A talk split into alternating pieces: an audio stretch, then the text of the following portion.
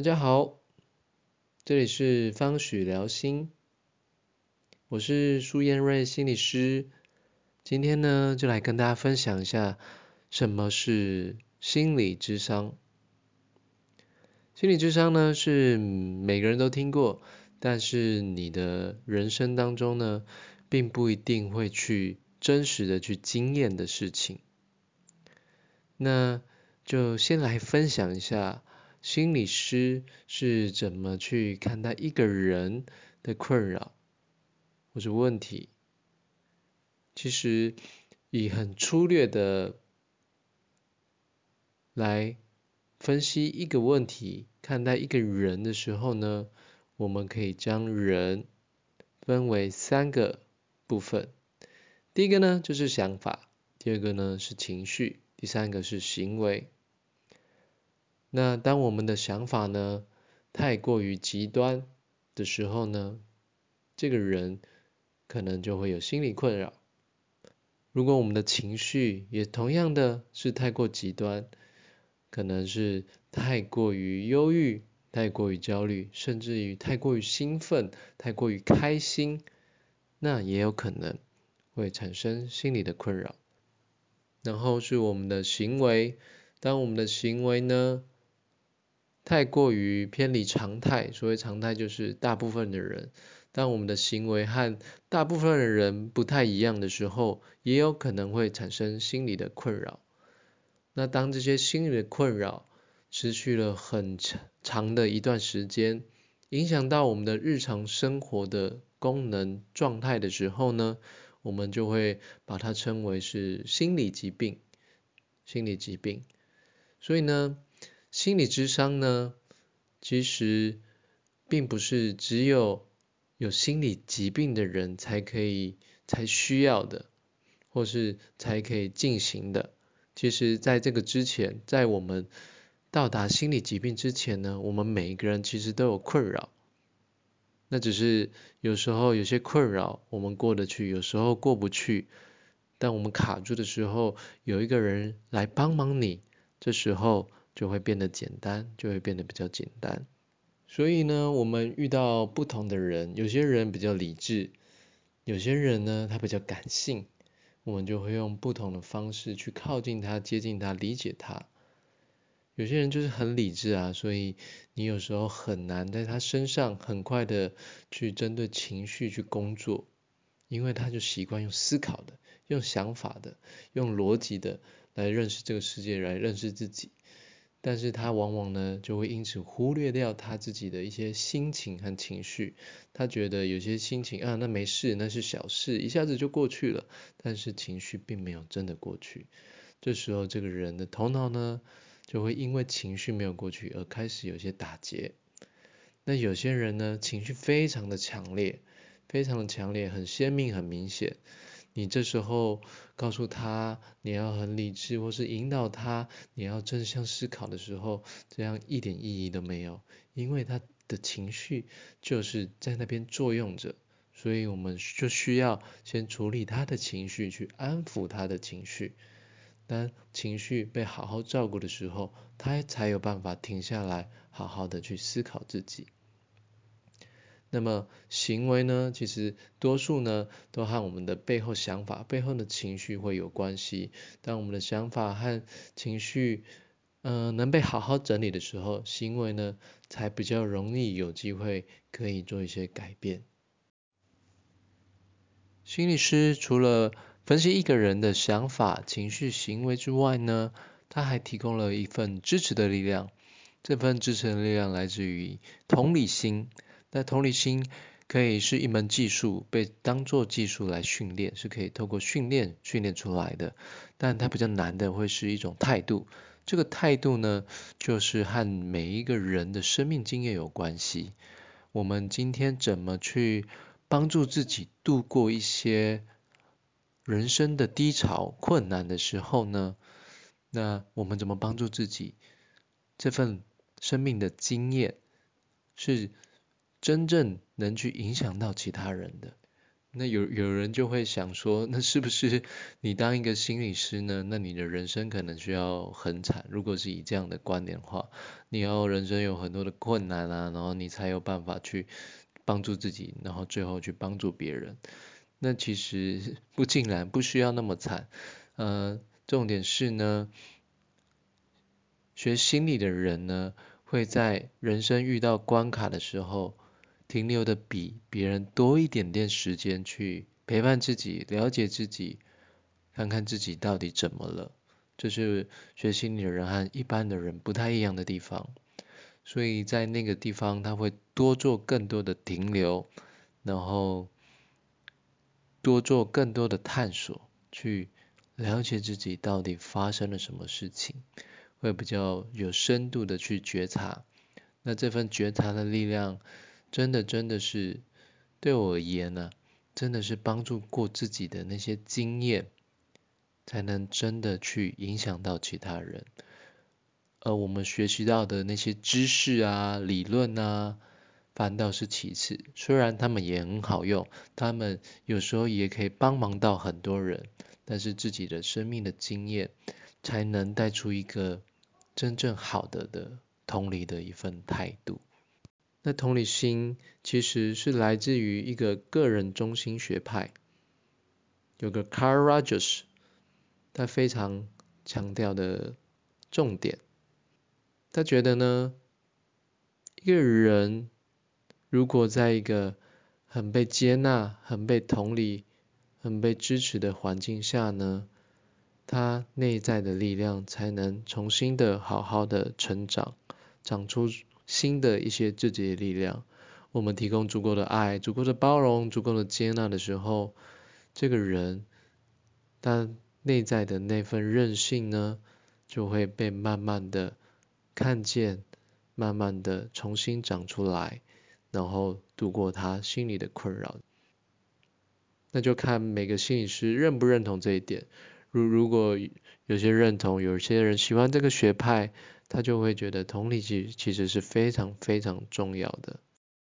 那么智商其实学习智商过程当中，还有各式各各样的学派，有些学派呢就特别的呃强调一个人的想法的改变，有些学派就特别强调这些情绪经验的改变，有些学派呢就特别强调行为上面的一些改变。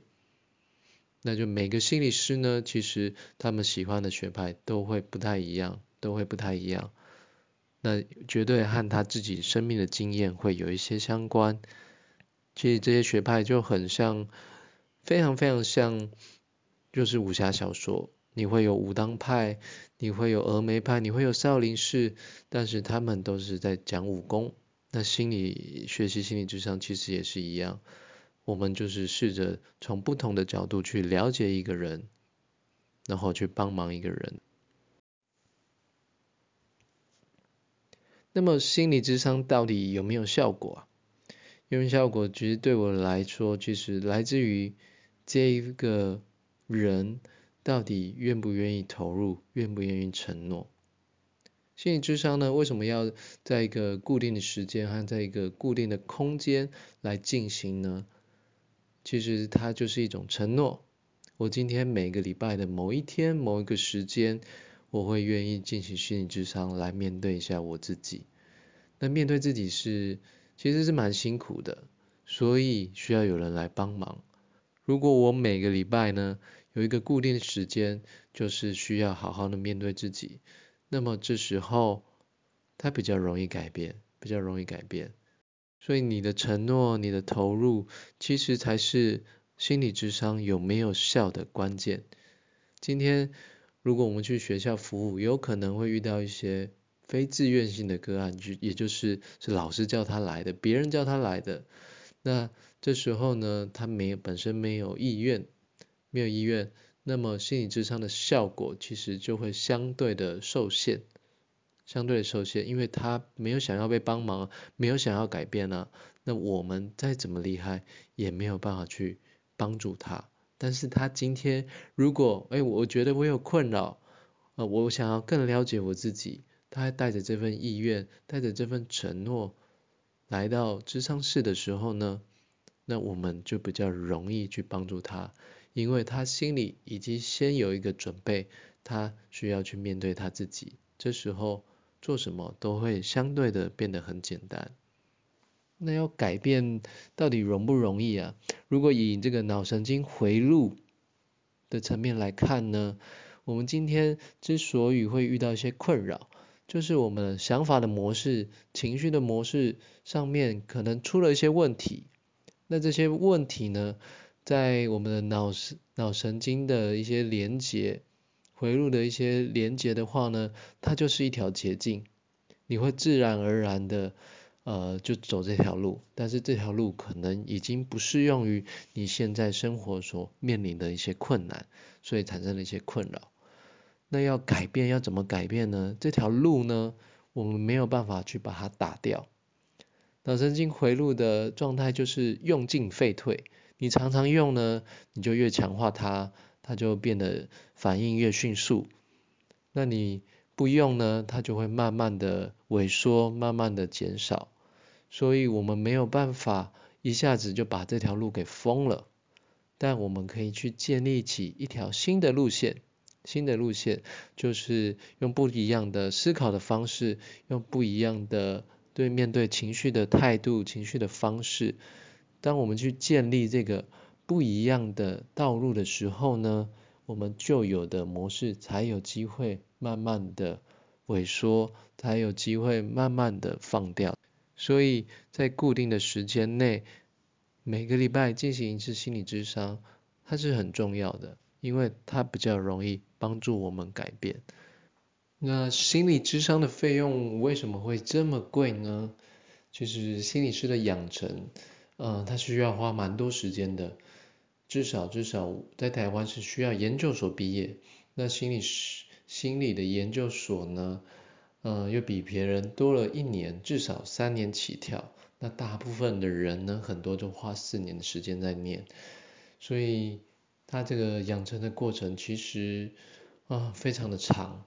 那每一个心理师呢，其实在做跟人做咨商的过程当中呢，他虽然坐在那里，但是他的内在其实也是非常的忙碌的，他需要不断的。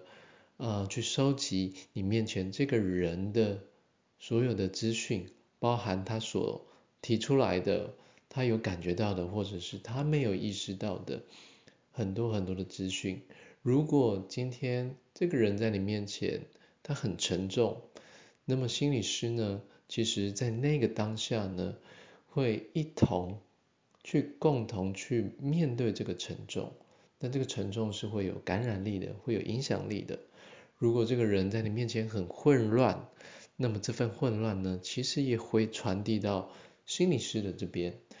那心理师很需要花很多的力气，不管是头脑的运作，或者是身体上面的一些觉察，来保持自己是一个相对的中立的状态，而不受到他太多的影响。但同时，你又要进入到他的世界里面，所以它是一个蛮费力、耗耗能的一个工作，耗能的一个工作。如果今天呢，你接了很多的物谈，你就要从一个人的世界跳进去，然后跳出来，接着再进入到另外一个人的世界，你又再跳进去。然后又再跳出来，然后接着又是下一个人的世界，所以其实不太简单。那么啊，花费这么高额的经费呢，相对高额的经费呢，去做这个心理智商呢，其实也是对的，对自己的一种承诺和投资。你花的钱越多，你就会越珍惜。珍惜你现在所做的事情。你今天花了花了很多的钱买了一样东西，你绝对会很珍惜它。那同样的，你花了很多钱来做心理智商，也在告诉你自己，你想要准备好面对你自己了。你愿意花这个时间，花这个金钱来面对你自己，来整理你自己。那么它其实是对自己一个很好的投资。那通常如果你的困扰是呃相对的没有那么严重的，可能你以前的生活都过得蛮好的，只是你突然遇到一个困难，但是走不过去了，那你可能只要花六到八次的时间，这个东西会有一个比较顺畅的处理的方式，不管是内在的或是外在的，那么这件事情就解决了。那你的一生呢，愿意花个一万块、两万块来停下来看看你自己，是绝对值得的。但是有些人，他的困扰可能是很长期的，可能是因为他的家庭。然后带着他养成了一个相对的比较扭曲或是辛苦的内在，已经这个内在已经变成他个性的一部分了。那这时候其实需要花更长更多的时间，才能会有对他会有一个比较好的帮助。如果今天你的经济，是有状况的，在各地的公立医院呢，其实，在身心科或是精神科的门诊下面呢，可能会有提供健保给付的心理智商或是心理治疗，所以它相对的负担会减少非常多。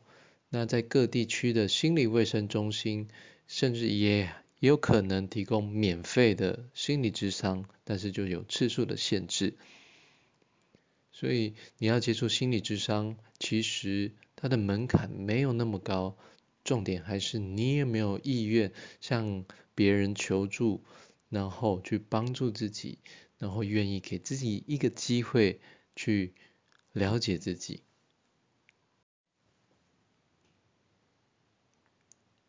最后呢，想跟大家分享一下。心理智商对我的意义，心理智商的经验呢，是在日常生活当中非常难取代的，因为它非常的特别，它非常的珍贵，它有点像呢，某天深夜，你跟你的好友促膝长谈，开始去讲一些心里的话，你的好友，你的伴侣。可能在你的生命当中会有这样的经验，但它绝对不会是常常出现的事情，因为它不是件容易的事。所以珍贵的点在于，今天有一个人来到你面前，他开始去进入到他的内在，去展现他的脆弱，去表达一些他平常不敢跟别人讲的想法的时候。那个时刻会让我觉得非常的深刻，因为那个太不容易了。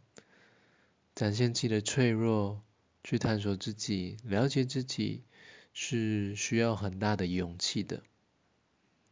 因为有很多时候，我们所呈现的样貌，它是社会所期待的，父母教给我们的，学校教给我们的。我们其实不能展现脆弱，我们不能有太多的负面情绪，这样会是不好的。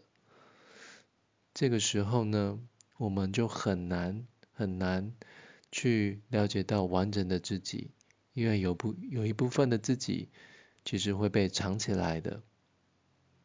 那当这个心理智商呢，心理师和你面前这个人有足够信任的关系。有有足够的同理，有足够支持的力量，然后在一个安全的环境下面，我们才有机会去了解内在最真实的样貌。而且那个时刻对我来说，真的真的好珍贵，因为需要太多的勇气了，然后还有一份意愿。虽然心理智商，它本身就是助人的工作，它可以帮助别人去了解自己、认识自己、改变自己、面对自己的困难，它是一个助人的工作。但对我来说，最珍贵的还是那一份看见最真实的自己的那个过程。那是两颗心的相会，那是生命与生命最真实的互动。所以，我觉得。那个才是心理智商最珍贵、最有意义的地方。那也祝福大家，在你的生命当中，某些时刻，你会愿意停下来，去听听自己内在的一些声音，去看看内在那个最真实的你。今天就到这边，感谢大家，再见。